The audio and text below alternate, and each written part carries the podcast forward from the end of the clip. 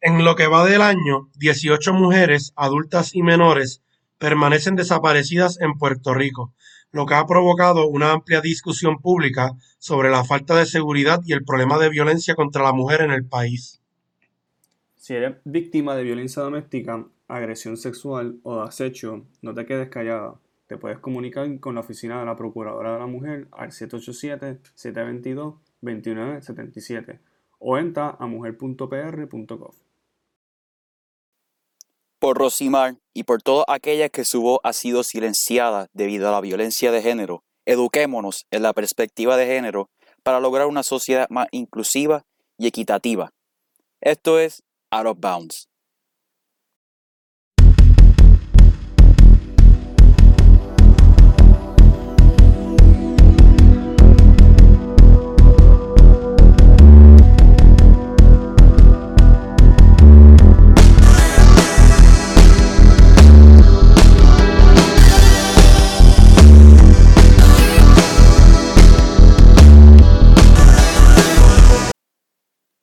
Ok, pues como todos sabemos estamos en medio de la serie final del NBA entre los Miami Heat y los Los Angeles Lakers.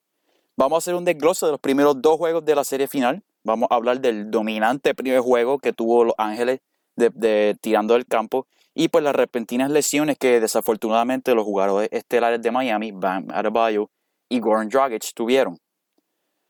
Juanqui, ¿Podrá Miami eh, retomar el control de la serie o ya los Lakers están en camino a su primer campeonato en 10 años? Bueno, Jairo, eh, te quiero decir que honestamente estoy muy, muy a gusto con lo que ha sucedido. Como ustedes saben, soy súper fanático de los Lakers, estoy súper emocionado. Y pues en el, en el juego 1 vimos como los Lakers empezaron lentos, pero honestamente no me sorprendió porque para una gran mayoría de estos playoffs los Lakers han visto en, la misma posición. Pero lo que sí quiero recalcar es lo bien que se vieron los tiradores ah, en ese juego 1. Tuvimos a Danny Green, que terminó con 11 puntos. Eh, recalco eso porque Danny Green ha recibido mucha crítica durante los playoffs porque su porcentaje de tiro ha estado bajo el piso para ser un tirador del cuadro regular. Tuvimos a KCP, que en ese primer quarter se vio se vio en fuego, se veía super hot.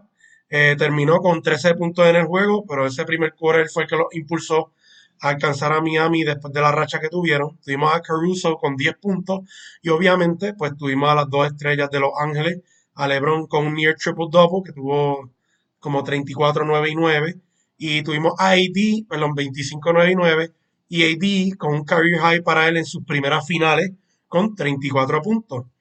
Yo dudo que los Lakers vuelvan a tener un shooting performance igual al que tuvieron en el juego 1, pero sí se vieron varias claves para que los Ángeles se lleven su campeonato número 17. Para empezar, vemos la diferencia en la profundidad de altura entre Miami y los Lakers.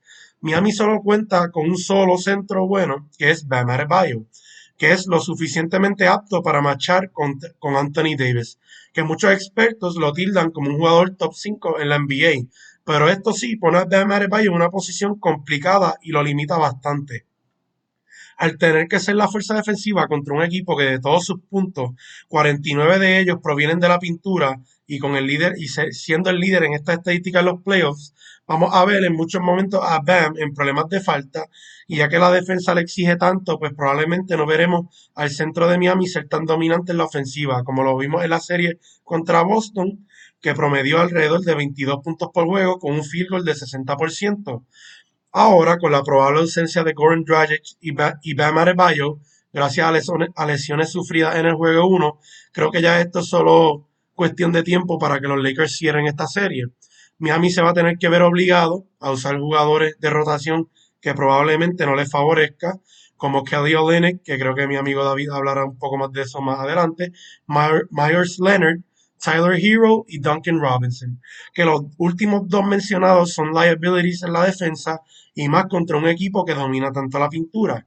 En mi opinión, siento que si Miami quiere robarle un juego a Los Ángeles, tendrán que shoot their way out, pero están bastante desfavorecidos ya después del primer juego, con las lesiones también amontonadas, y siento que en cinco juegos, ahora quizás cuatro, veremos a los Lakers campeones nuevamente. David. Dime tu take the game too. Bueno, pues entrando ahora al juego 2 de esta serie final, yo creo que pues, vimos un poquito más de lo mismo en cuanto a, a cuán bien se han visto los Lakers en cuanto a, a dominar el, el área de, de, tiro. Anoche los Lakers volvieron a tirar excelente de adentro y de afuera, beyond the arc también. Eh, me parece que obtuvieron 50% field goal aunque Miami creo que matched them en este mismo percentage, pero pues, los Lakers terminaron con más oportunidades de canasto y obviamente encestaron más oportunidades de estas. También pues, en three point shooting tampoco se quedaron atrás. Tuvieron como, creo que 34% from beyond the arc, que pues, en este modern NBA y, y, los standards de los Lakers para nada no están malos. Pero sí, yo creo que el biggest takeaway de, de este juego y el anterior es cuán bien los Lakers han tirado. Y el segundo de ellos es pues la falta de Miami de personal con, lo, con todos estos injuries. Juego 2, no vimos a Goran Dragic, no vimos a Bam Adebayo y tuvimos, Miami tuvo que adjust esto con unas ciertas rotations. Vimos a Myers Leonard entrar al cuadro general. Después vimos la participación de Kelly Olynyk y de Kendrick Nunn. Y algo interesante es que pues ambos Kendrick Nunn y Miles Leonard no han tenido, no han tenido mucho participación en estos playoffs.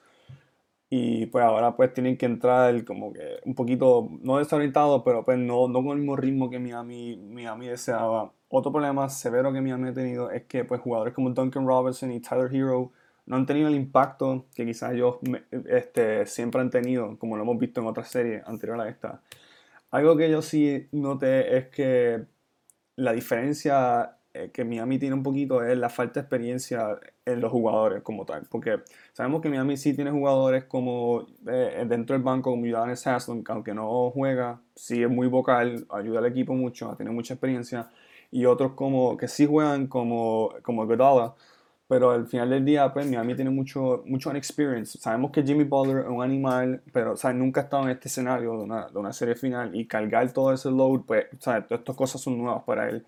Al igual que pues, otros jugadores como Tyler Hero, Duncan Robinson, son rookies, nunca han tenido eso. Yo creo que si lo compara con los Lakers, que tienen jugadores como LeBron James, Anthony Davis, Rajon Rondo, JaVale McGee, Dwight Howard, son, jugadores que llevan años en la liga, han tenido playoff experience y muchos de ellos han estado en esta situación de, de NBA Finals y LeBron James ya lleva 10 años, que mejor líder para, para liderar ese equipo. Otra cosa es que quería mencionar es que Anthony Davis, su impacto lo tiene ya como favorito para el Finals MVP, algo muy interesante. Algo que yo eh, creo que lo vi de un tweet, me dio mucha risa, que si esta serie ya no se está convirtiendo en Miami contra LA, se está convirtiendo más en LeBron James versus Anthony Davis por ese Finals MVP. Pero sí, hay que ver qué va a pasar en el próximo juego. Pero este Game 2, pues vimos más de lo mismo. Aunque los lo, lo, lo, mantuvieron un poquito más competitivo, el juego se acabó por 10, pero sí tuvieron su burst que los Lakers iban como por 17 puntos. Y pues Miami como que necesita más, más como que para llegar. Hay que ver el Game 3, creo que Bam está listo para jugar ese Game 3 mañana, el domingo. Hay que ver si pueden turn it around. Está muy difícil. Los Lakers se ven muy buenos. Y yo creo que sí, LA se está acercando un poquito más a ese campeonato número 17 y LeBron está clinching ahí a llegar a su fourth championship. yo sé que Juanqui está, está feliz por eso. A mí, a mí no me está malo para nada. A mí, yo, eh, LeBron es my, my dog al final del día. Me gusta Miami muchísimo, pero pues, eh, this is, this is for Kobe. Exacto, yo quería mencionar eso antes de que dejas a ir a hablar. Eh, cuando ¿verdad? Cuando recibimos la noticia que el gran Kobe Bryant había fallecido junto a su hija, que en paz descansen ambos, y las familias que también se encontraban en el accidente, pues me acuerdo tener esta conversación, creo que fue con el mismo David, que yo dije, ¿qué sería más poético que los Lakers ganen este año un campeonato? Eso sería algo, tras que sería, ¿verdad? Un logro para la franquicia. Yo siento que sería mucho más el peso, lo emocional que llevaría este campeonato. Pero con eso, quiero dejar a Jairo. Ah, perdón, David, ¿quieres decir algo? Ah, bueno, quería decir que pues para mí fue el colmo de los colmos que Miami y LA terminaron en la final, porque pues, pues me pueden decir de Bandwagon, qué sé yo, pero me, me, gusta Miami muchísimo por lo que han hecho durante estos años. Pero sí, al final del día, LeBron James lleva años por este campeonato, yo creo que se lo merece, pero sí, Miami tiene buenas cosas por el futuro, no, no, no podemos quedar atrás, pero sí, Jairo, vamos. ¿qué, what, what's your take on this? Bueno, primero que todo me da muchísima lástima que Dragic probablemente no juegue el resto de esta serie. Estuvo una lesión en el pie que no lo permitirá jugar de manera efectiva por más que trate. Bam se supone que vuelva para el tercer juego, pero yo creo que a menos que Miami juegue ridículamente bien, y ellos no jugaron mal ofensivamente en el juego de ayer. De hecho, fueron, se convirtieron, si no me equivoco, en el tercer o cuarto equipo en tirar 50% del campo, 40% de tres y 90% de la línea. Y entre esa, entre esa lista de equipos están los Celtics del 86. Así que eso es una muy buena compañía. Pero, pues lamentablemente en defensa se notó la, ausencia de Bam Adebayo. Los Lakers anotaron 56 puntos en la pintura. Eso es absolutamente inaceptable. Tyler Hero y Duncan Robinson, LeBron lo está acechando cada vez que, tiene la bola. Busca el switch en el pick and roll y los masacra. Son, son, al final del día son muchachos jóvenes que no tienen el, nadie en la liga tiene el cuerpo para quedarse con LeBron, pero ellos son ellos lo que tienen son 20 y 20 y pico de años o contra LeBron con un tipo como él es muy difícil. Y el margen de error ya era minúsculo, aún con todo el mundo saludable. Y ahora con nuestro con dos de nuestros mejores jugadores pues lesionados, pues lamentablemente no hay oportunidad. Jimmy Butler jugó muy bien el juego, eh, en el juego pasado, notó 25 y tuvo más de 10 asistencias, tuvo cerca del triple double. Pero nada, esta serie un wash, ya tengo los Lakers. Ay, lo voy a decir, los tengo en cuatro, porque es que eh, como jugaron, o sea, los Heat jugaron súper bien ayer ofensivamente y aún así no pudieron, o sea, nunca se sintió que estaban cerca. Y pues en verdad me, me apena mucho decir esto. Bueno, no me da pena porque o LeBron es mi atleta favorito y me da mucha felicidad que se va a ganar su cuarto anillo y posiblemente su cuarto Finals MVP que que pues que sería histórico, ¿verdad? Pero nada. Vamos a movernos a la pregunta de los mil chavitos, ¿quién será el MVP de esta serie? David, dímelo. Bueno, pues como mencioné ahorita, ya el MVP race, ya creo que tenemos dos candidatos favoritos, LeBron James y Anthony Davis. Anthony Davis ha visto, ¿sabes? Su impact en primer juego y segundo juego lo ponen al lado, ¿sabes? De, de, Finals debut lo ponen al lado con jugadores como Allen Iverson y Shaquille O'Neal. El tipo tuvo 34 puntos, me parece, en el primer juego, 32 o 30 en este. Estos son great debuts para ese jugador. LeBron James no se queda atrás. Lo que pasa es que eh, sus juegos son como callados. Ponen estos stats, sí, tuvo casi un triple double en casi dos juegos, pero Anthony Davis se luce mejor ya que él es el que está torching a Miami. Miami no tiene, una, no tiene answer para nada. Empecemos porque no tiene un centro para match him up. Y para pues, Anthony Davis, sí, está, leading the way, yo creo que para este Finals MVP. El narrative hay que ver cómo, cómo el media va, va a tolerar esto. LeBron James, obviamente, este título este Finals MVP lo pone más cerca esta conversación con Michael Jordan, pero para mí LeBron, o sea, yo, aunque yo quisiera que este award fuera para él, pero yo, yo, siento que LeBron y AD ambos están en sync, los dos lo que simplemente quieren ganar. El MVP, yo creo que LeBron no le está malo que vea su que vea a Anthony Davis, su dog, recibir este, este, este, este honor. Pero sí, yo creo que Anthony Davis es el que está leading the way para este, para este award. Antes de comenzar yo con mis picks, quiero mencionar algo, ¿verdad? Como David dijo que Dwight Howard está teniendo Monster Games contra Miami. Y pues quiero, yo no sé si ustedes han visto la foto, que sale como que sale LeBron, Rondo y Dwight Howard con los uniformes de, de los Lakers. Y entonces dice eh, expectativa y entonces hay otra foto que sale Dwight Howard con el uniforme de Orlando Rondo con el uniforme de Boston y LeBron con el uniforme de Cleveland, que pues lo que está, lo que quiere decir es que están jugando cuando tuvieron su mejor tiempo, pues están jugando de la misma manera ahora mismo, pero juntos. Para, para mi pick, yo tengo a LeBron James para ganarse el Finals, su cuarto Finals MVP, lo tengo como favorito, pero sí siento que los medios de comunicación, la narrativa y la forma en la que está jugando Anthony Davis lo puede poner en la conversación y hasta ganador de este premio. Eh, si Davis logra promediar los mismos números similares al juego 1, juego 2, que vimos ese juego 2 como destruyó completamente a Miami, si no me equivoco, falló uno o dos tiros en todo el juego.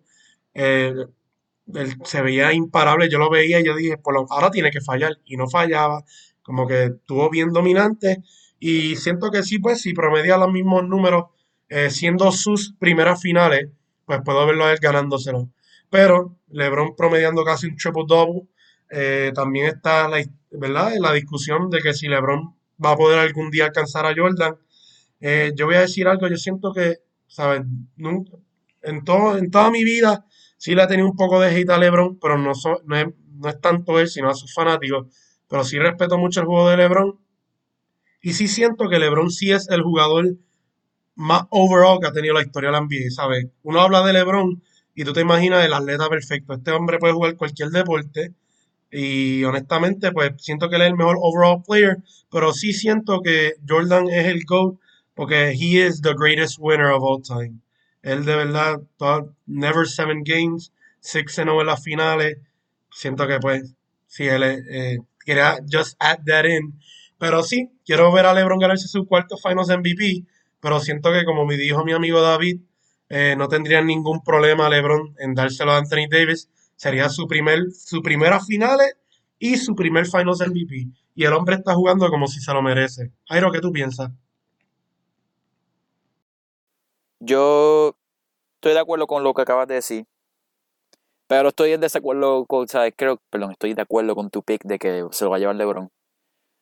Lo que pasa es que pienso que los medios en la parte que estoy de acuerdo es la parte de los medios. Creo que los medios van a ver una oportunidad tan grande de darle un cuarto Finals MVP a LeBron y va a ser de mucha significancia porque va a ser que va a ser el primer jugador de la historia en ganarse un Finals MVP con tres equipos diferentes. Eso nunca ha pasado. Eso lo pondría él en otro nivel y lo acercaría aún más a MJ. Anthony Davis está jugando excelente ayer. Ayer de verdad se comió vivo a Kelly Olynyk. Ese tipo no puede hacer un box out ni para salvar su vida. De verdad que yo creo que nosotros le podemos coger un rebote. Y, pero LeBron está, o sea, ayer jugó excelente, no tuvo un turnover y, ¿sabes? Tuvo más de 10 asistencias y no tuvo un turnover. ¿sabes? Piensen cuán difícil es eso. Eso es, eso absurdo. En un juego de finales contra un oponente como es Miami, que, ¿sabes? que ha, ha sido bueno en defensa en estos playoffs. Y se lo tengo que dar, se lo tengo que dar a él, pero no me sorprendería si Davis se lo lleva y, ¿sabes? No creo que, como dijo David, no creo que le moleste a LeBron que se lo lleve Davis, porque al final del día, ¿sabes? lo que más le importa a LeBron es el anillo. David, ¿tú quieres decir algo? Eh, bueno, sí, yo quería... La implicación de que LeBron James se lleve este Finals MVP, pues ya la sabemos como, como dijiste, va a ser el tercer equipo que gana, que gana un título diferente y Finals MVP, que eso va a enseñar el sheer dominance de LeBron. Pero algo que yo le quiero preguntar a ustedes es que, ¿qué significaría que Anthony Davis se gane este award? Porque pues, em, antes de estos playoffs, o, durante, vimos muchos muchos comments diciendo en las redes, diciendo, ah, que LeBron James, he visto cosas, LeBron James getting carried, cosas así, que ah, AD que está llevando el torch, LeBron está riding alongside Y pues yo quisiera disagree con eso, porque al final del día, por decirlo así, es LeBron James team, LeBron James fue quien montó el equipo, él fue quien dijo, ah, yo quiero jugar alongside Anthony Davis. Y son que los dos se pusieron de acuerdo para, para dominar así. Pero, pues, pero le quiero preguntar a ustedes, Sí, ¿cuál será el narrative y qué significaría que Anthony Davis se lleve este award?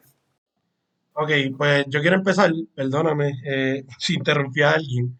Eh, para mí, eh, ¿verdad? Yo también he leído varios comentarios así, David, y siento que mucha gente que, ¿verdad? Que solamente, ¿sabes? No analiza el deporte, no se va más profundo y ve el juego de una perspectiva, ¿sabes? Unbiased, pues va, va a desacreditar a LeBron bastante eh, diciéndole que pues eso mismo, que he was getting carried, si, eso es si Anthony Davis se gana el MVP. Siento que mucho de lo que, del trabajo que ha puesto LeBron este año, muchos de los juegos, ¿verdad? Que Anthony Davis algunas veces no aparecía o aparecía tarde, LeBron took matters into his own hands y, ¿verdad? Se cargaba el bulto.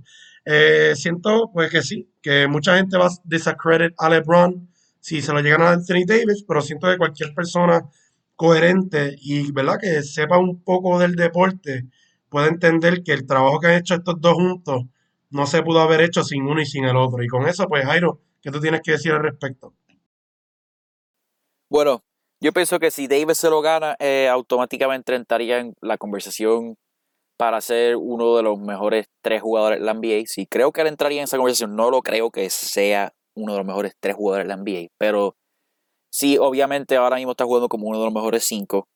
Pero si se lo gana, obligado a venir alguien va a decir que él es uno de los mejores tres jugadores de la NBA. Y lo haría mayormente para desacreditar a LeBron.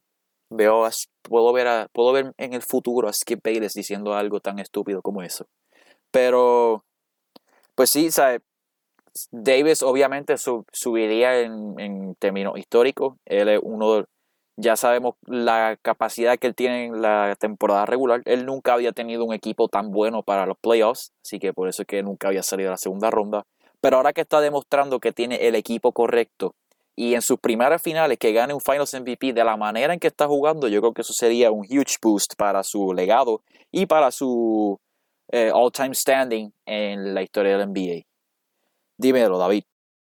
Yo, yo también quiero añadir que, pues, creo que mucho de, lo que está demostrando Davis, de la manera que está jugando, yo creo que se puede atribuir bastante a LeBron. ¿sabes? LeBron lo trae a ley, lo pone en una situación en que él está motivado a ganar. ¿sabes? Están en esa posición, mira, nosotros vamos a llegar, somos contenders, vamos a llegar a la final, let's go for the, for the chip.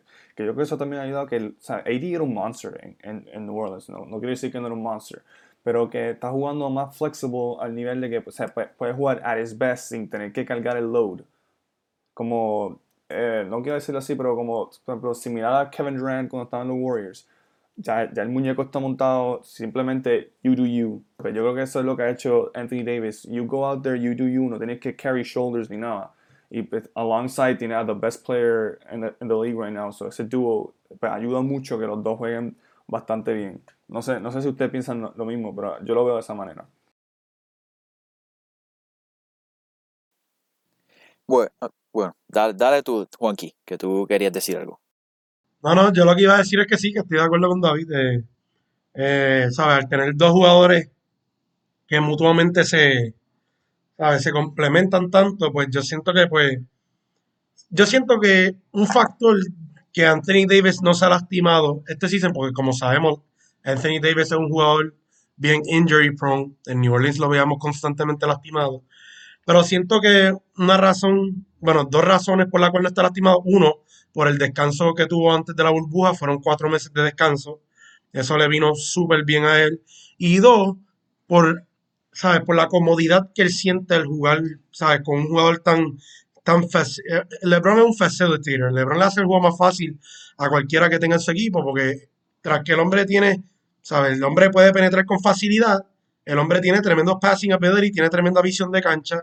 Él puede encontrar a sus tiradores solo y siento que Anthony Davis, pues sí, se ha aprovechado de esta, de esta oportunidad bastante y siento que, pues, eso le ha ayudado bastante a, a crecer su juego.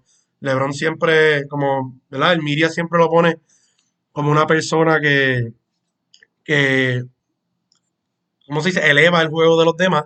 Y siento que esto no es, No, es, no es coincidencia. Este es el efecto de LeBron en sus teammates. Airo, ¿tú? Bueno, yo creo que ciertamente ha ayudado a Davis que juegue con uno de los jugadores más inteligentes de todos los tiempos, porque es el LeBron, uno de los jugadores que con el IQ más alto de juego en todos los tiempos. El hombre puede ver lo que sea en la cancha, uno es un excelente playmaker, como dijiste. Y de verdad que o sea, Davis es probablemente el, jugador con quien mejor ha complementado LeBron en toda su carrera. Sí, mejor que Dwayne Wade. Este el mismo Dwayne Wade lo dijo. Porque, o sea, Dwayne Wade, antes de que LeBron llegara a Miami en el 2011, o sea, Dwayne Wade era un jugador que sí, que estaba acostumbrado a tener mucho el balón en sus manos. Y Davis, el estilo de juego de él, o sea, él puede jugar sin el balón ya que puede ponerte una pantalla y, correr y correr hacia el aro y uno de los mejores finishers que hay y de su altura y su, su length lo ayuda a ser así. Y también que pues que ha desarrollado su, una habilidad de tiro que es de, la, de los mejores hombres grandes tirando, o sea, de la superestrella. Dímelo, David. Y bueno, ahora que nosotros, o sea, we shifted the conversation a LeBron James. O sea, si él se lleva este premio, obviamente va a ser su cuarto. Y pues, esto nos va a poner a preguntar, ¿dónde, dónde va rank este Finals MVP para LeBron? Sea, este viene Year 17, 20, año 2020, ya LeBron lleva una carrera completa, muchos Finals appearances y basta cuatro y tres other championships, pero ¿dónde, dónde se va a rank este Finals MVP para LeBron James? Yo lo tendría tercero, si sigue jugando así, tercero o segundo. El 2016 es ridículamente difícil que lo supere porque el 2016 probablemente una de las mejores finales que alguien jamás ha jugado. Tengo a está George, de finales icónicas está Jordan en el en el 93, está Wade en el 2006, está LeBron en el 2016. Esos son los que yo pues personalmente veo, ay, obviamente Shaq en el, en el 2000, esa que fue, era imparable. Pero si este Finals MVP, si, se lo, si termina ganando solo LeBron. O sea, depende de cómo siga jugando. Si juega como los primeros dos juegos, yo lo tendría segundo o tercero. Porque el del 2013, aunque es mejor que, el, que puso mejores números que lo que muchos jugadores sueñan tener. Pero en el estándar que él, el estándar que él tiene, pues no, no está tan arriba. Tú, Titi, ¿qué tú piensas? Pues yo estoy en total acuerdo contigo. Siento que el del 2016, ese va a ser el, el peak award de Finals MVP de LeBron, viniendo atrás 3 a 1 contra un stacked uh, Golden State Warriors team.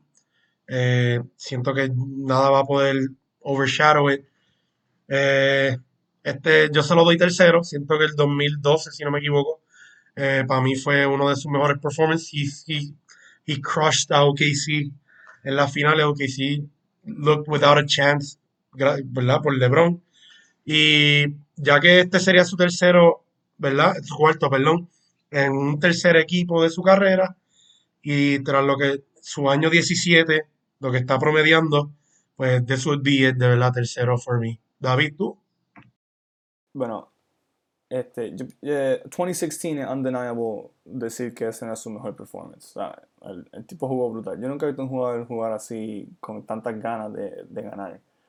Pero este, este Finals MVP, si lo gana, 2020, va a tener algo peculiar. Y es porque LeBron se pone, es como el vino, se pone mejor cada año y lo hemos visto. Esta, esta temporada está averaging above average numbers para los standards de LeBron en cuanto está, casi está averaging un triple double en eh, esta, serie. Pero Jairo ahorita también mencionó que esto yo creo que todo el mundo lo, ya lo debe entender es que LeBron gana este título, va a ser su tercer equipo diferente y, y el Finals MVP un tercer equipo diferente. Y pues esto va a enseñar cuán dominante LeBron James ha sido durante toda su carrera. Él lleva en las finales desde, 2011, con excepción del año pasado, pero desde el 2011 y el nivel de, de seguir siendo el mejor jugador y simplemente, Él, no, él, no, no, se pone peor. En bystanders quizás se pone a bit better. Obviamente no como su prime, pero sí, yo creo que maybe, maybe, eh, usted dijeron tercer lugar, pero yo, yo diría que maybe puede cusp ese segundo lugar dado a lo special que sería. Third team que gana el, championship, above average numbers y, pues, y pues porque todo el greatness que ha hecho LeBron James. Yo creo que el narrative es bastante distinto a lo otro.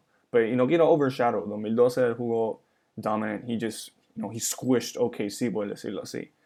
Pero, pero sí, yo creo que 2020 tiene ese, ese peculiarity. Ok, ahora moviéndonos a otro tema del NBA, no vamos a hablar solamente de las finales, porque también está ocurriendo otras cosas interesantes en la NBA. Hasta el momento existen varias vacantes a posiciones de head coach a través de la liga. ¿Qué coaches generan estas posiciones? ¿Cuáles serían los mejores fits para estas posiciones? ¿Y cuáles son los rumores circulando la liga?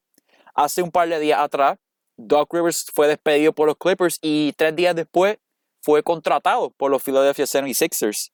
Así que con, su reciente incorporación a los Sixers, David, ¿qué será lo próximo para ese equipo?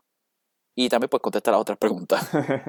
bueno, pues los Sixers pues, los Sixers llevan mucho de qué hablar debido a que, pues, ok, el process, yo creo que tú, tú, me lo has dicho antes, el process didn't fail. Lo que pasa es que el process no ha delivered. Yo creo que algo así fue lo que tú me dijiste. Doc entrando a este equipo, pues yo creo que va a haber un quizá un culture shift con el equipo debido a, ¿sabes? Hay que hacer, ese equipo, it gotta make moves. Hay jugadores que simplemente están ahí y no están producing. I'm looking at you, Al Horford. I'm looking at you, Tobias Harris, que jugaron fatal by their standards en estos playoffs.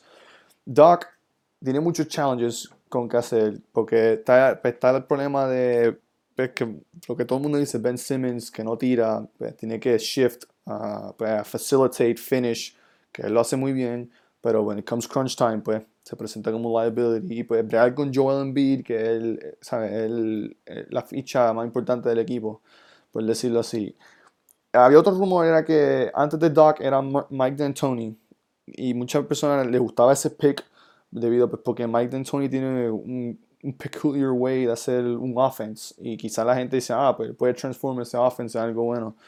No sé, Doc pues, tuvo sus problemas con con los Clippers, I don't, I don't, pues no sé, hay que esperar. Yo sé que va a haber big changes con ese equipo, porque if they want to compete, mira, porque el año que viene hay equipos como los Nets van a research como contenders con Kevin Durant y Kyrie Irving, los Raptors no se quedan atrás, los Celtics siguen siendo buenos. Los Bucks, si se quedan con Giannis, obviamente van a ser contenders y Miami también va a ser muy bueno. So que el East va a ser bien competitive. So que si los Sixers quieren pasar del second round y llegar a los Eastern Conference Finals, tienen que hacer bastante, shifts. Y si se fueron con Doc es porque quieren hacer, están up for the challenge, no quieren blow up the shift. Ahora, hay otros vacancies around the league. Eh, Doc dejó el de los Clippers. Muchos rumors pues, están circulando que el incumbent eh, assistant coach Tyron Lue se va a convertir en coach. Pero esta mañana creo que vi que los Pelicans, que tienen también un vacancy, van a hacer un interview a, a Tyron Lue no sé dónde va a terminar. Existen otros positions, no sé, este, existen buenos candidates. Creo que los Pacers también tienen un vacancy y OKC. El coach que brega con OKC tiene que ser uno que, que revamp el process porque OKC tiene muchísimo con que bregar. Tiene que ver con el Chris Paul situation, si se va, que para mí que se va a ir o se queda. Y también develop el new talent y estar dispuesto a, a los próximos, que son todos estos picks que tienen ellos para los próximos años. Ahora, este, no sé, eh, Honky, ¿qué, ¿qué, opinas de, este, de estos picks y los próximos vacancies? Bueno, yo, ¿verdad? Eso de los vacancies, yo creo que Jairo va a abundar más en eso, pero yo sí tengo una pregunta. Yo estoy curioso, bueno, estoy súper curioso de algo. Sabemos que los 76ers, pues sí, ya firmaron a Doc Rivers y bueno, me gustaría hacer una pregunta hipotética. También sabemos que este equipo no tienen, no tienen tiradores consistentes. Se deshicieron de JJ Redick cuando decidieron no ofrecerle un contrato porque ellos estaban mentalizados irse por otra ruta. Tenemos el problema de los dos contratos absurdos que le dieron a Horford de cuatro años, 109 millones, y Tobias Harris cinco años, 180 millones. Ambos jugadores previamente mencionados sí son buenos, son buenos. Pero llámenme loco si ustedes creen que ambos merecen estar ganando esa cantidad de dinero. Este season ellos demostraron ser mediocres y Filadelfia también tiene el issue de que tienen un point guard en Ben Simmons que requiere tener la bola en las manos en la ofensiva para ser eficiente y efectivo. Pero como todos sabemos, no tiene tiro, no tiene la confianza para tomar tiro y sé que tirar consistentemente en la NBA no es algo sencillo, requiere mucho trabajo y mucha dedicación pero para que un jugador le estén pagando 170 millones por 5 años, siento que le deberían de poner un criterio de evaluación más estricto y rígido. En mi opinión, él lleva con el mismo juego desde que entró a la liga, pero a lo que quiero llegar, Jairo, ¿cómo crees que hubiese funcionado una ofensiva corrida por coach Mike D'Antoni en los Sixers? Sabemos que D'Antoni es el coach más offensive oriented de la NBA y pues me gustaría saber tu opinión. ¿Qué piensas?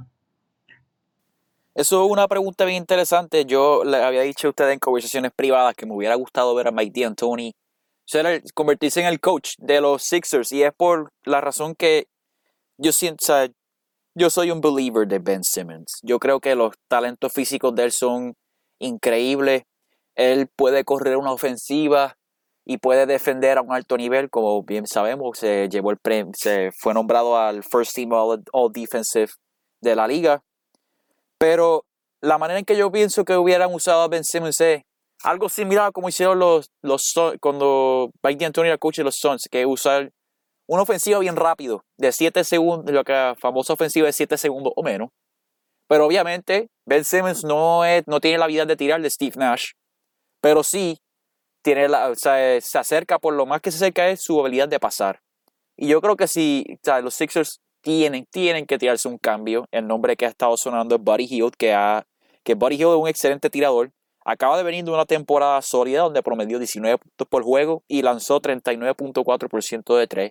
Esos son números que yo, o sea, es un jugador que yo creo que los Sixers deberían estar y deberían ir detrás de él o sea, lo más fuerte que puedan.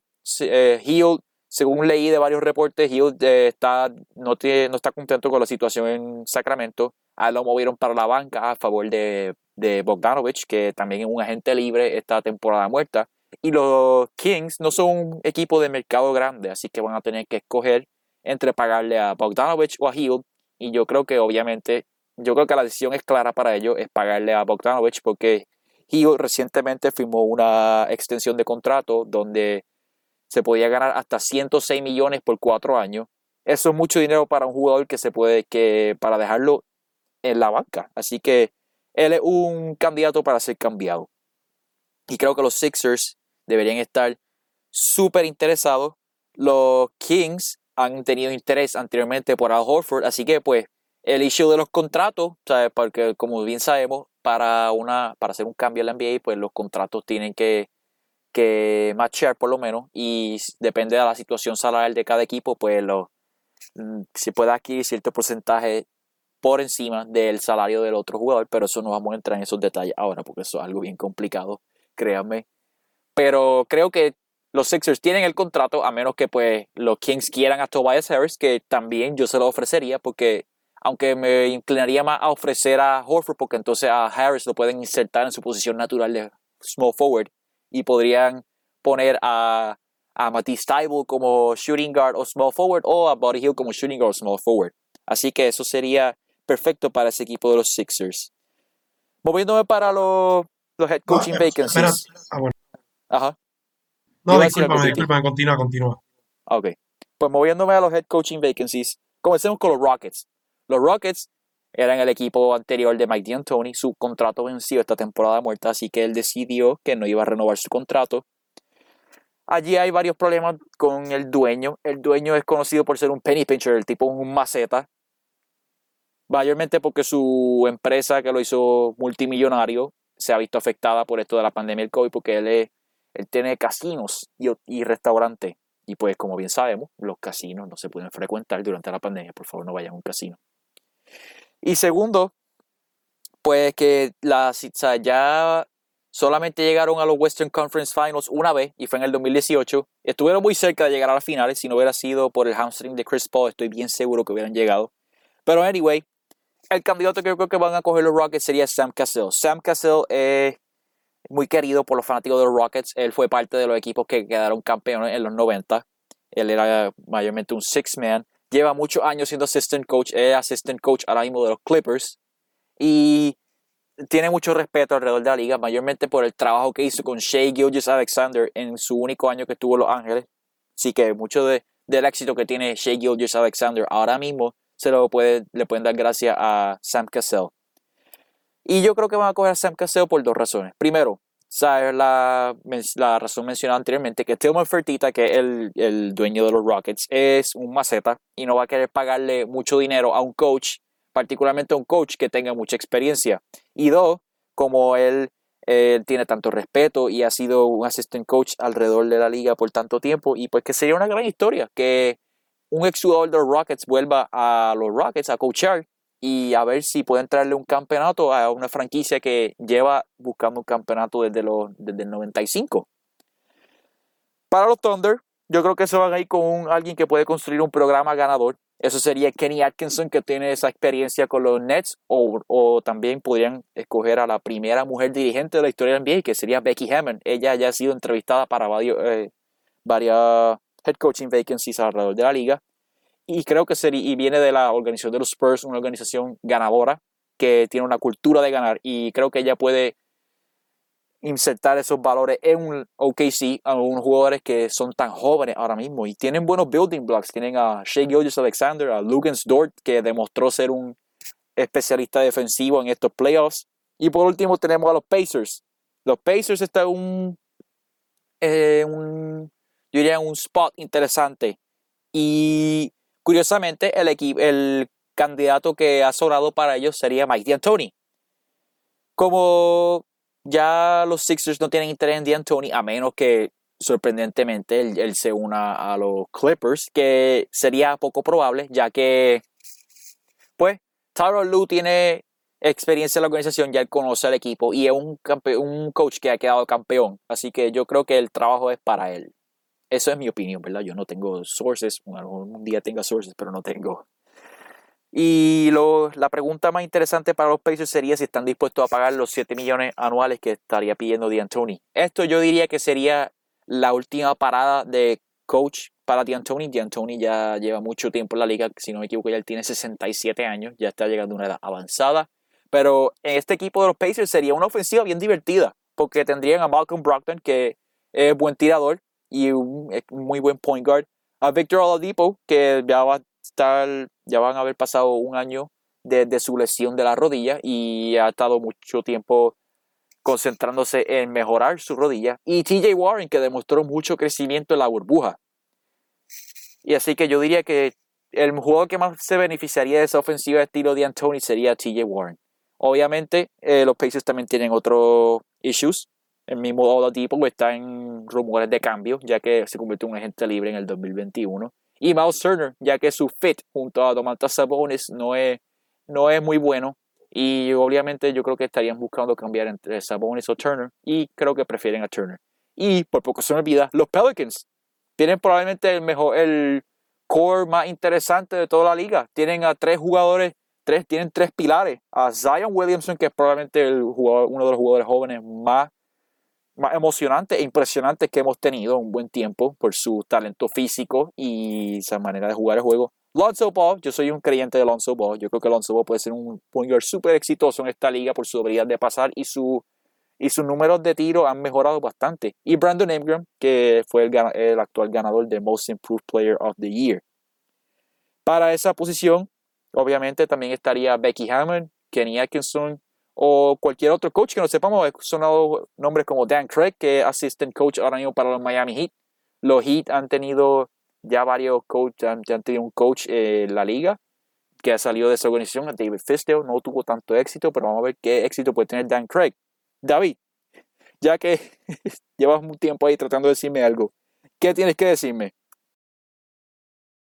Bueno, Jairo, veo que eres fiel creyente a varios jugadores. Eh, no, yo, yo te quiero añadir, era que volviendo atrás con el problema de los Sixers, que ellos tienen, pues, por decirlo así, un tostón. Lo de, quería después decir que el Buddy Hill va, puede añadir offensive, este, offensive opportunities para ese equipo, pero pues la cosa es que me imagino que yo comparto este sentimiento con muchas personas. El problema de Simmons es que pues, su, su inhabilidad o, ¿cómo se digo así? Su, su, willingness, su willingness a no tirar que lo convierte en liability when the game is going down. Simmons, él tiene el body, el IQ, el ball management para hacer, yo digo así por, decirlo así, para ser como LeBron, un nivel de jugador así de bueno, porque tiene el physique, tiene el build, pero pues, eh, yo siempre lo digo, es un shooter's league y su inhabilidad a tirar, pues a veces como frustrating, pero si los Sixers logran build un team around him, similar a lo que hicieron con Giannis, Giannis no es un prolific three point shooter ni nada por el estilo, pero le, le, they build a team around him y lo llevaron a flourish. You know, he won MVP ya twice. Pero yo creo que si, si hace un buen trabajo, yo creo que sí. Eh, nada, ¿qué más quieren añadir sobre, sobre este tema? Yo quiero añadir algo que se me olvidó decir. Yo había mencionado que sí, que, que la ofensiva de Mike D'Antoni en los Sixers sería divertida y, y creo que sería muy efectiva para Ben Simmons, pero olvidé mencionar la razón. No sé si la mencioné ahorita es que yo creo que pensemos que funcionaría súper bien como un cutter. Alguien que lo tengan cortando el canasto. O sea, si él no tiene el balón, él se, él se mueve sin el balón. A diferencia de Harden, que un, se convierte en un no factor si no tiene el balón. Mike D'Antoni podría jugar con muchos conceptos, tener, tener tres tiradores afuera y a Ben Simmons y a Joel Embiid por ahí corriendo o, vence, o pueden usar a Embiid en el poste bajo y tener a, a Simmons corriendo dentro de la, del área de triple y si se van dos defensas con Simmons para cubrir el canasto, ya que él es tan bueno finishing alrededor del canasto, va a abrir más tiradores y por ende mayores oportunidades. Pero todo, pues, ya eso no va a pasar, así que es un escenario hipotético. Titi, ¿tú quieres decir algo? En verdad no tengo nada que añadir. Siento que ustedes dos, ¿verdad? Dijeron todos los puntos habido y por haber sobre este asunto. Eh, si ustedes dos no tienen nada más que decir, pues me gustaría seguir al próximo tema, ¿verdad? Que sería algo, algo nuevo que decidimos implementar después del episodio 1 y son preguntas eh, de parte de nuestros seguidores, de ustedes mismos que nos escuchan. Eh, si no tienen nada más que decir, que siento que no, pues voy a comenzar yo a ¿verdad? leer las preguntas y ustedes pues me dan su take. Empecemos con pregunta 1. Shout out a Gabriel Torres, amigo mío. Eh, Gabriel Torres nos pregunta por Twitter si LeBron hubiese jugado en Milwaukee, esa serie contra los Heat, ¿la hubiesen perdido? David, empiezan. 100% Milwaukee hubiese ganado y, te lo voy a decir por este factor. LeBron James nunca le hubiese permitido a un coach tomar esas pésimas decisiones que tomó el coach de los Bucks. Y pues también porque LeBron hubiese dominado al equipo de los Heat inside out. Pero sí, para mí que el factor más importante sería eso. Los coaching decisions que Budenholzer tomó en esa serie fueron algunos muy questionable y le costaron la serie que, que terminó, terminó siendo 4-1. Algo que inaceptable por un equipo tan bueno que probó ser Milwaukee en el, en durante la temporada. Yo digo que que los, sí, también estoy de acuerdo contigo que los Bucks hubieran ganado, porque mayormente LeBron no hubiera permitido que sacaran a Middleton y a él mismo. ¿Sabes? Que no hubieran jugado, que jugaran menos de 40 minutos. But insistía en tener una rotación muy grande durante los playoffs. Usualmente en los playoffs las rotaciones se reducen de 10, de 10 u 11 jugadores, se reducen a algunas veces hasta 7, los que son los que juegan. Y creo que Bud tomó unas decisiones muy malas en esa serie él seguía insistiendo en poner a Kyle Corver y en ocasiones a Pat Connaughton, que fueron lo que lo hicieron, pues lo que hicieron que perdieran. Y creo que esa, la habilidad de tirar, mucho, muy mejorada de LeBron, también hubiera ayudado a, los, a, a Milwaukee. Y la pared que construía Miami, creo que LeBron hubiera encontrado una manera de, de dissect y hacerlos pagar por ponerle la pared así porque ya es el estilo de juego es más bien downhill, ¿sabes? Yo voy a penetrar a, como de lugar, pero la, la, habilidad refinada de LeBron de pasar lo, hubiera, lo hubieran ganado. Titi, ¿tú quieres decir algo? Eh, sí, eh, pues quiero decir que estoy de acuerdo con lo que ambos ustedes dieron. Sí pienso que Milwaukee hubiese ganado. Eh, siento que LeBron hubiese jugado un poquito más inteligente, ¿verdad? Ese juego hubiese tratado de tomar otro, ¿verdad? acercarse un poco más al juego de otra manera, ya que después que lo tenían leído, siento que al... No quiero decir que el juego de Giannis es uni, uni o sea, one dimensional, porque no lo es. es. un poco one dimensional, pero no lo es. No sé si me estoy explicando bien, pero ajá. Eh, siento que, pues sí, como dijeron, la, la, habilidad de tirar de LeBron es mil veces mejor que la de Giannis. LeBron no hubiese dejado que, que Kyle Korver jugara 17 minutos en algunos juegos. Kyle, Korver no está en la edad para jugar 17 minutos porque no te va en esos 17 minutos tal vez te produzca dos o tres, pero siento que ya le está extendiendo demasiado. Pero sí, siento, estoy de acuerdo con ustedes dos. Siento que LeBron jamás en la vida hubiese dejado que, mi, que los Miami Heat le ganaran, más teniendo el mejor récord de la liga, de la liga completa. Hemos visto como LeBron, ¿verdad? En el, cuando estaba en el este, cogía como, ¿verdad? Como dicen los memes, a los LeBronto Raptors. Pues los, Raptors llegaban a jugar bien en el este, terminaban con el mejor récord y una vez llegaban los playoffs, si no les tocaba en la primera ronda, usualmente les tocaba en la segunda ronda contra LeBron y ellos se les olvidaba jugar, ¿sabes? Se habían asustado, se veían como si no podían hacer nada y siempre LeBron terminaba pasándolos por la piedra. Pero ya con eso, si eh, Jairo, ¿tú quieres decir algo? No, no creo que tenga algo más para añadir. Este, yo creo que lo dije todo. Ok, pues perfecto. Pues paso a la pregunta número dos, que viene de mi gran amigo Rubén Soto, que Rubén nos preguntó por Twitter quién es el GOAT, pero yo creo que, ¿verdad? Esa, esa pregunta es muy amplia, ¿sabes? Hay un montón de puntos que hay que discutir. Solo lo que nosotros hicimos acá en Out of Bounds es que vamos a mencionar nuestro top 5 de la, de la historia, ¿verdad? Past and present de la NBA. Em, va a empezar mi querido amigo David. David, cuéntanos cuáles son tus 5 picks. Bueno, pues para mí, mi Mount Rushmore, por decirlo así, de mejores jugadores. Y digo Mount Rushmore porque estos son los que, en mi opinión, son, son, son innegables, no pueden bajar de ahí arriba. Pues son Michael Jordan, LeBron James, Kareem Abdul-Jabbar, Magic Johnson. Quizá puede shift un poquito, pero esos son mis top, mi top four. Y pues por añadir a uno más, para completar la lista de cinco, o añadir a la leyenda, al mito, al cheat code, Will Chamberlain. Ahora, ¿qué, qué, qué me quieren decir ustedes? Bueno, yo pienso que Wilt es un tremendo jugador, uno de los mejores. Yo lo tengo sexto en mi lista, pero antes de él yo tengo a Bill Russell. Y sí, yo sé que Bill Russell no tiene los mejores números ofensivos, pero él es uno de los mejores, aunque las estadísticas defensivas no se traqueaban para ese tiempo, él es uno de los mejores jugadores defensivos de la historia. Titi dijo que Jordan era el mejor ganador de todos los tiempos. Yo estoy en desacuerdo. Yo creo que Bill Russell. 11 títulos hablan por sí mismos. Sí, pueden decir que esos títulos se ganaron cuando la liga era bien pequeña. Pero Bill Russell es, el mejor ganador de todos los tiempos. Tenía de hijo a Will Chamberlain en los playoffs. Y Will Chamberlain creo que está un poquito overrated porque, ¿sabes?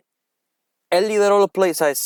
por más que él lideró la liga en, anotación durante la temporada regular, él lideró los playoffs en anotación, dos, si no me equivoco, dos veces tiene mucho menos campeonatos que Bill Russell. Perdió un montón de veces contra Bill Russell. Y yo creo que eso le da el edge a Bill Russell. Y pues sí, mis primeros cuatro son exactamente en el orden que dijo David: MJ, LeBron, Kareem y Magic. MJ, yo creo que no tengo que explicar mucho, todo el mundo sabe quién es MJ. ¿Qué hizo MJ? Seis anillos, eh, diez títulos de anotación, la mayor cantidad de la historia. Un ícono cultural. Yo creo que ningún atleta jamás tendrá ese tipo de impacto cultural como lo tuvo MJ. LeBron, ya hemos hablado bastante de él en este podcast, pero quiero hablar de Kareem. La gente muchas veces se olvida en el debate del GOAT de Kareem Abdul-Jabbar. Este hombre es el tipo que tiene la mayor cantidad de MVPs en la historia, el máximo anotador en la historia, hasta recientemente, ah, hasta que LeBron rompió el récord, tenía la mayor selección de eh, equipo All-NBA, tenía 15, el LeBron ahora le pasó con 16. Tiene la mayor cantidad de selecciones al, al juego de estrella. Y el tipo es un, era un caballo. Y pues Magic, Magic es Magic, Irving Magic Johnson, el mejor point guard de todos los tiempos, lideró una de las mejores ofensivas de todos los tiempos en los Lakers de los 80. Cinco anillos, varios MVP. Una pena que se tuvo que retirar tan temprano, pero si se retiraba, si jugaba un poquito más, estoy seguro que tendría el récord de asistencia. Un, un fenómeno. Ese son mis top 5. Titi, dímelo. Ok, pues mi lista va un poquito más diferente a la de ustedes dos y me voy a explicar el por qué. Yo tengo a Michael Jordan número uno. Segundo lugar, aquí es donde viene el problema, ¿verdad? Para algunos. Yo tengo a Kareem Abdul-Jabbar. Eh, ya mismo voy a seguir con mi lista y explico por qué tengo a Kareem segundo. Tercero, tengo a LeBron James. Cuarto, tengo a Magic Johnson. Y quinto, tengo a Wilt. Ok, ¿por qué Kareem Abdul-Jabbar segundo? la gente me dice loco cuando yo digo, ah, Kareem Abdul-Jabbar segundo en tu lista. No, no, ese es de LeBron. Mi hermano, el resumen de Kareem Abdul-Jabbar yo creo que es el más completo overall en este, la lista de los top, de los top players en la historia de NBA. Voy a empezar un, voy a empezar un poco más atrás de la liga porque sé que, ¿verdad? Este es el top 5 de la NBA. Pero yo quiero que ustedes vean cuán, cuán dominante era este hombre. En colegial, él terminó tres veces campeón corrido, es un three-time NCAA champion, ganó en el 67, si no me equivoco, 68 y 69. Él fue el Player of the Year en el año 67 y el 69. Él fue el College Player of the, Year en el 69. Y eh, básicamente, cuando, tú le preguntas a una persona que sí conoce del deporte ¿verdad? colegial de baloncesto, tú le preguntas quién es el mejor jugador que ha tenido ¿verdad? la liga colegial, sin duda alguna, sin ningún titubeo, te dicen Karim Abdul-Jabbar. Ahora paso a la liga. Él fue seleccionado as the ¿verdad? top 50 best players of all time por la NBA. Es un 11-time All Defensive NBA selection. Él fue, ganó Rookie of the Year, ganó el, ¿verdad? Obviamente el All Rookie NBA selection. Fue un six-time Most Valuable Player.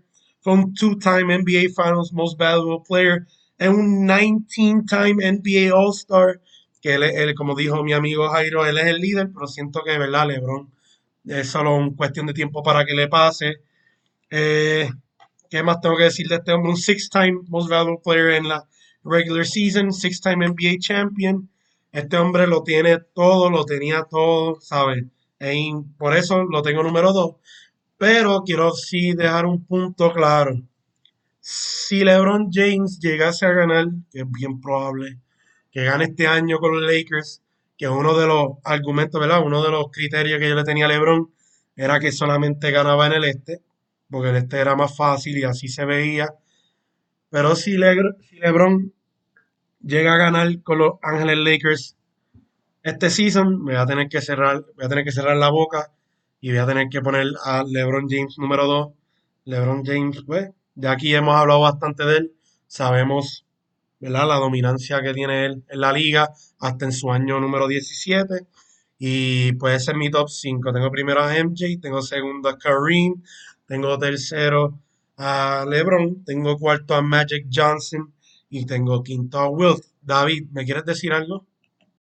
Por eso, o sea, Kareem tiene un resumen brutal de que de arriba abajo, o sea, leading en un montón de categorías. Y por, eso es que yo digo Mount Rushmore para decir mis top players, porque son los innegables, son los que tú no puedes sacar de la lista y simplemente están locked in en ese, están locked ahí top 4. Después del 5, pues la lista puede shift ups and downs ahí, de, acuerdo cómo vayan desarrollándose los jugadores. Eh, Jairo, ¿tú quieres añadir algo o continúo para la próxima pregunta? Da, que hice una observación, estaba haciendo una observación que de los ustedes cogieron a Wilt sobre mí, así que pues vamos a decir, de los cinco jugadores, de los cinco mejores jugadores de todos los tiempos, MJ, Kareem, LBJ, Magic y Wilt, solamente uno no llegó a jugar para los Lakers. Eso es algo que eso hace a los Lakers una franquicia histórica y yo creo que todo, el mundo, todo el mundo que ve NBA sabe que los Lakers son la, la franquicia de la NBA. No son los Celtics, son los Lakers. Los Celtics siguen roncando con el anillo en 2008. Es el, campeonato más estirado en la historia de la NBA. un, anillo en los últimos 30 años, by the way.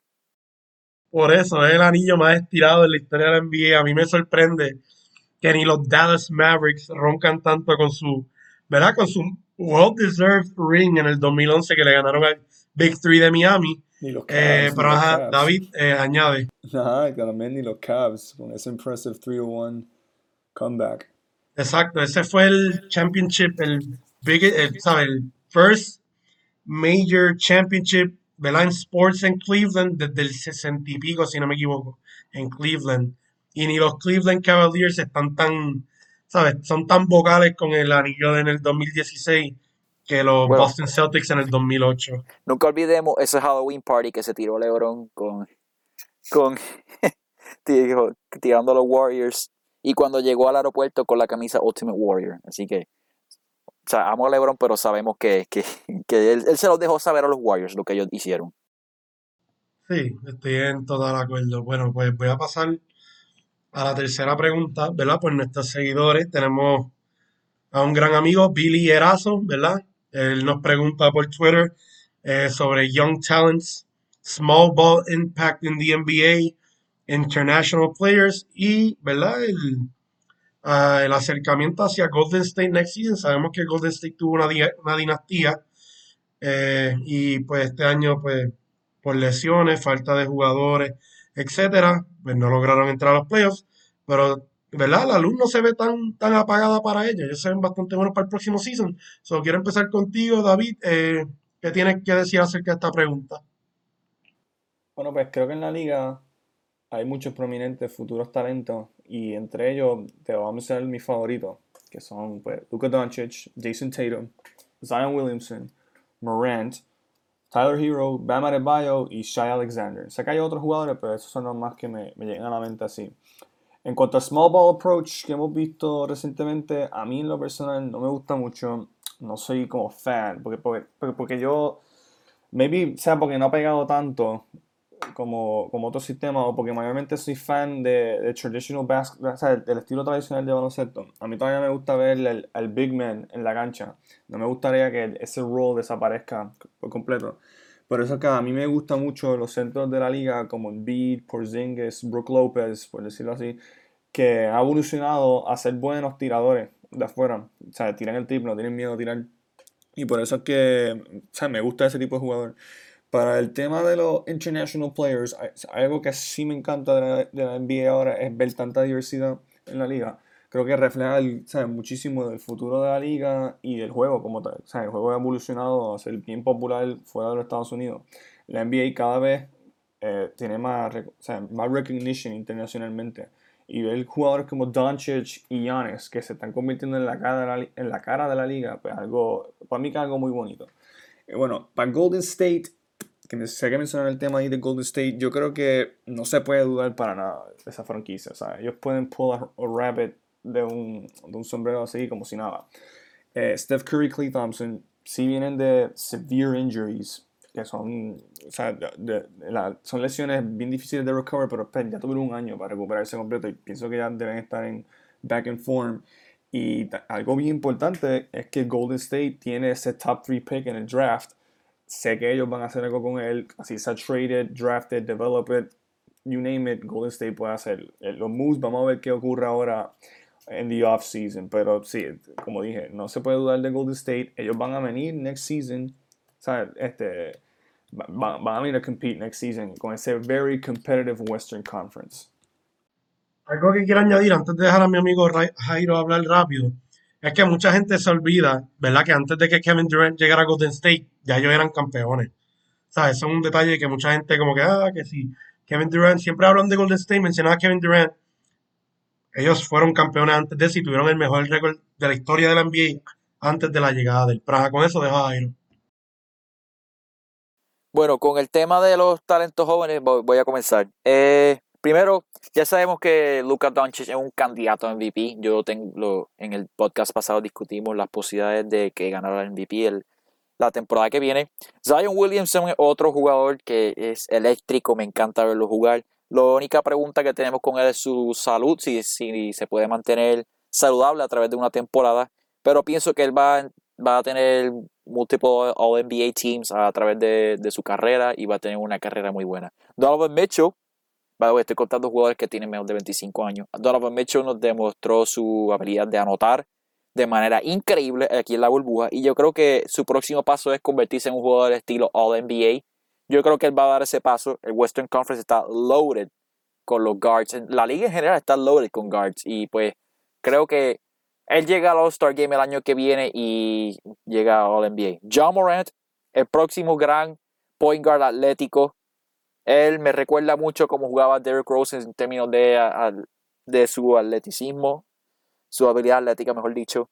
Me da mucho miedo la manera en que juega también, porque la manera en que él cae en el piso me causa mucho estrés, porque pues Derrick Rose era uno de mis, jugadores favoritos cuando empecé a ver NBA, y pues tengo un póster en mi cuarto y pues siempre lo miro y me acuerdo de qué pudo ser. Y pues eso me da mucho miedo como él juega. Devin Booker por fin nos demostró que puede jugar baloncesto ganador con su equipo. También ayuda que pues DeAndre Ayton, que también es un jugador que mucha gente olvida, pero por una razón fue el primer pick en el draft del 2018, porque él es un excelente jugador. Sí tiene algunas deficiencias, obviamente, a lo mejor que Luka Doncic, pero es un, un centro excelente. Y Bam Adebayo debería ser un candidato a Defensive Player of the Year por varios años en su carrera. Ya ya va, a tener, estoy seguro que cuando se retire va a tener varios equipos All-NBA en su resumen. Y pues sí, esos son algunos de los jugadores jóvenes que, los, que estoy muy emocionado para ver.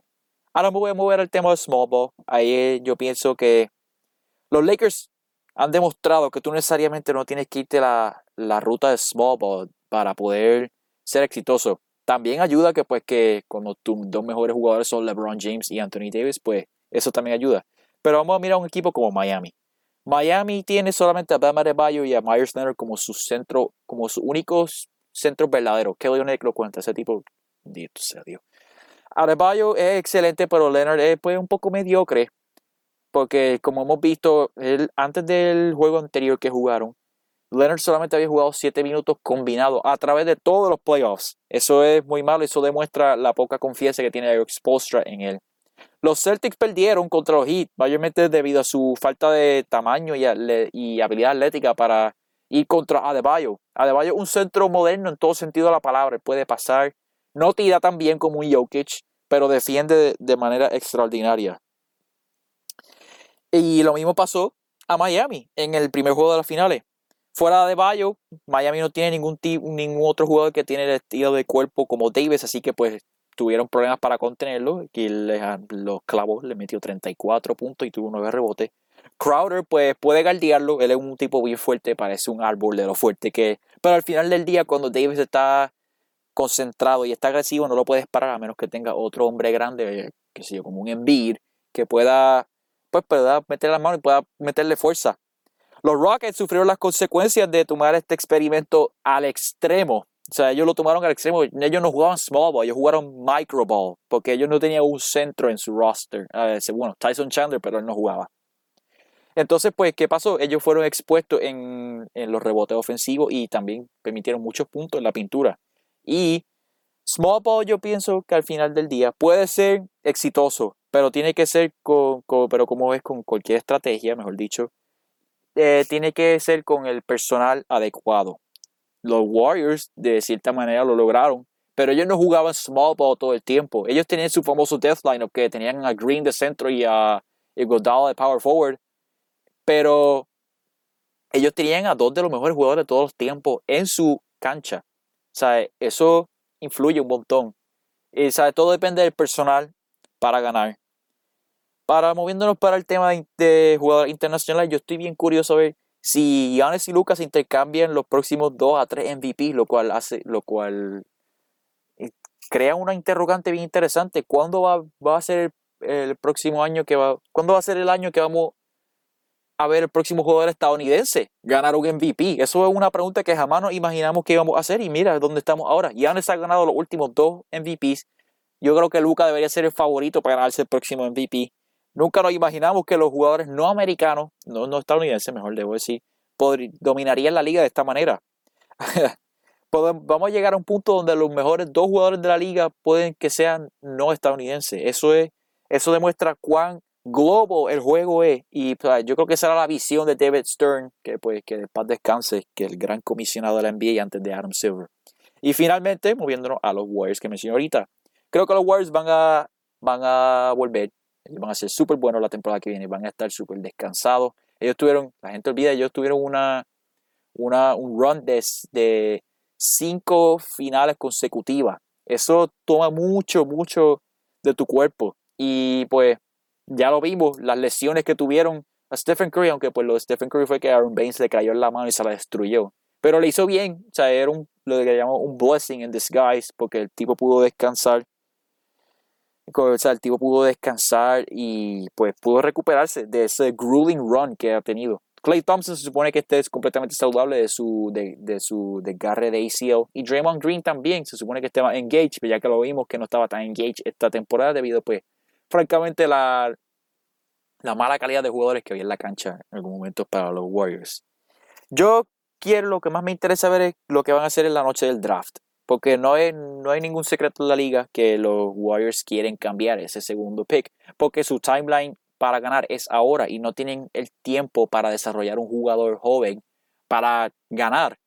Y de hecho este draft no es muy fuerte y los jugadores que ellos potencialmente podían tener en ese momento serían James Edwards o Anthony Edwards y uh, James, James Wiseman, mejor dicho, sorry, eh, y Anthony Edwards.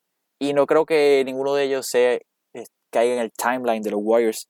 he leído mucho de que Aaron Gordon y John Cohen son nombres que han sonado para que ellos puedan cambiar por ellos. Creo que serían buenos, buenos jugadores para ellos, porque John Collins puede tirar, es un centro atlético, no defiende muy bien, pero sí es un centro muy atlético que puede abrirle la cancha a Stephen Curry y a Clay Thompson aún más.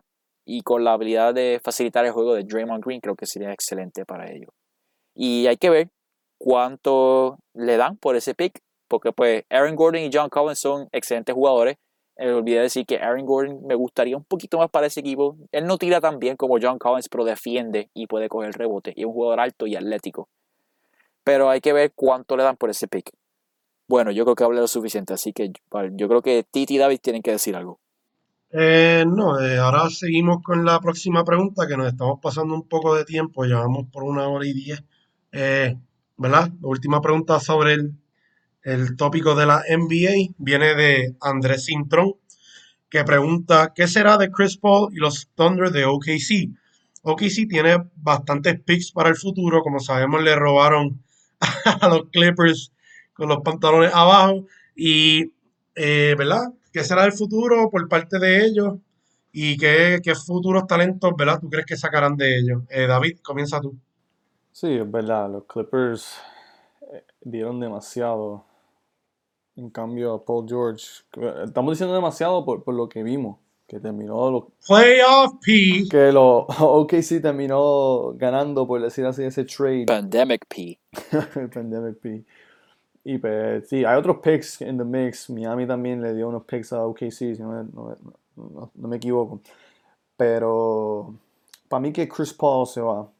Él todavía tiene mucho en el, en el gap. O sea, tiene el, el tanque lleno todavía, le queda un poquito para, para compete. Yo siento que él todavía le quiere llegar a ese title, que lo va a posicion- posicionar bastante bien ya él es un all-time point guard, pero sí, yo creo que él se va a querer mover un contender. Le- mira, algo, muchas personas counted out a ese equipo de OKC y lucieron tan y tan bien. que CP3 probó ser un, un un bastante great leader con ese young core y yo creo que lo que él dejó en OKC va a dejar su impact. Ya. O sea, jugadores como Shai heredaron ya ese knowledge de CP3 y lo van a carry out para el futuro. Pero sí, hay rumores que tienen a CP3 yéndose a equipos como como los Bucks para compete. Eso todo depende, pues, si los Bucks se van a ir todos committed a quedarse con Giannis. No sé nada más. El East es bastante competitive, pero yo creo que ellos pueden. Ya, ya eran buenos. Añadir a Chris Paul va a ser bastante bueno. Hay otro rumor, pero sea, estos son rumores, no, no es que hay concrete evidence que esto pase. Era otro lugar, era que viendo CP3 volver a New Orleans, sería interesante porque New Orleans tiene todo ese young core en desarrollo y que tener a CP3 de ese mentor con jugadores como, como Zion, Lonzo y, y Ingram va a ser creo que interesante y señalan un buen coach ese equipo va a ser bastante interesante pero pues el West es bien competitivo o sea, yo veo a, a- si fuera un escenario así yo veo a Chris Paul brincando el East Yo estoy en el mismo, ¿verdad? En el mismo barco que tú en este asunto. Siento que Chris Paul sí tuvo un good run, ¿verdad? Eh, en Oklahoma, algo que nadie se esperaba. Siento que fue, ¿verdad? Perdona que lo ponga así, se fue un big fuck you al media al decir como que tenían como cero puntos y pico de chance de llegar a los playoffs y, ¿sabes? Se vieron súper bien, ¿sabes? Se vieron más que bien. Algo que se puede sacar de eso es que pues le salió de oro que Shao Gilgis Alexander jugó súper bien, ¿verdad? Jugó demasiado de bien, en mi opinión. Eh, además, siento que OKC, si no siento que, no, no creo que le van a querer dar mucho dinero a Chris Paul, ya que Chris Paul está, además del contratazo, ¿verdad? Que le dieron Houston, no creo que le quieran pagar a un hombre de treinta y pico años, ¿verdad? Ya llegando a su, a su, ¿verdad? Su near end de, de- como jugador, le vayan a querer dar tanto dinero, por lo que lo dejarán ir y comenzarán un, un state de, ¿verdad? De rebuild en Oklahoma y pues con todos esos picks sabrá si logran, ¿verdad? Conseguir algún, algún secret, como, como se le dice, un sleeper en el draft. Y veremos a ver qué pasa. Jairo, te dejo a ti para que digas tu closing statement y cierres el podcast. Bueno, eh, en términos de lo de lo de, del Chris Paul y los Thunder, yo creo que todo depende de cómo sale el verano de los Clippers del 2021. Porque si los Clippers terminan perdiendo a Paul George y a Kawhi Leonard por nada, esos picks son sumamente invaluables para los para los Thunder. Ahí pueden encontrar potencial superestrella, ya que los Clippers no van a ser un buen equipo, menos que firmen a otra persona o se tienen un trade. Yo creo que este, esta temporada de muerte ellos van a mirar súper fuerte para cambiar a Chris Paul. Creo que fue, le salió bien el tiro, porque Chris Paul hizo que su trade value subiera. Su trade value estaba súper bajito en la temporada de muerte pasada cuando lo cambiaron por Westbrook. Y creo que hay tres equipos que estarían en contención para cambiar por Chris Paul, que serían los Sixers, los Bucks y los Knicks. Pongo los Knicks siempre porque los Knicks son unos estúpidos, así que ellos pueden tirarse algo ahí bien ridículo. Pero los Sixers puede ser que no estén tan emocionados de la idea de cambiar, hacer un cambio por Chris Paul, porque pues como todo terminó en, en Los Ángeles, de hecho Doc Rivers fue coach de los de Chris Paul antes de que Chris Paul se fuera para Houston. Todo hay que ver cómo es su relación con Doc Rivers hoy día para que los Sixers puedan explorar la idea de hacer un cambio. Los Bucks, supongo que al ser un equipo de, mercado pequeño, pues no quieren pagarle tanto dinero a un point guard pequeño que ya está en una etapa un poco más avanzada de su carrera. por los próximos dos años se le va a pagar 40, un poco más de 40 millones de dólares al año. O sea, eso es mucho dinero para, para, para un jugador en general. Pero eso puede terminar haciéndoles daño en su pitch para que Giannis se quede en el equipo, porque Giannis eh, los otros días en NBA on TNT, cuando le dieron la, el trofeo de MVP, y Ernie Johnson le preguntó que si él ve su futuro en Milwaukee, él dijo muchas cosas antes de decir que entonces se quedaría. Él dijo que, que si todo el mundo quiere ganar y todo el mundo demuestra que quiere ganar, entonces él se quedaría. Y yo creo que qué mejor manera de demostrar a Giannis que tú quieres ganar ahora que tirarte un super cambio y demostrarle, mira, aquí nosotros queremos ganar. Pero hay que ver cómo es que los Bucks reaccionan esta temporada muerta que va a ser bien interesante. Ya yo mencioné a los Knicks, los Knicks no merecen ser mencionados, ellos son una mierda. Anyway, David, Titi, fue un placer. Esto fue Out of Bounds. Los veremos la semana que viene. Pónganse su mascarilla, guarden distanciamiento social, vean la final del NBA. Cuídense, los veremos. Lakers Champs 2020, though. Eso es lo más probable. Probablemente ya en nuestra próxima edición estaremos discutiendo el campeonato número 17. Si por siempre, go Heat. Esto fue Out of Bounds.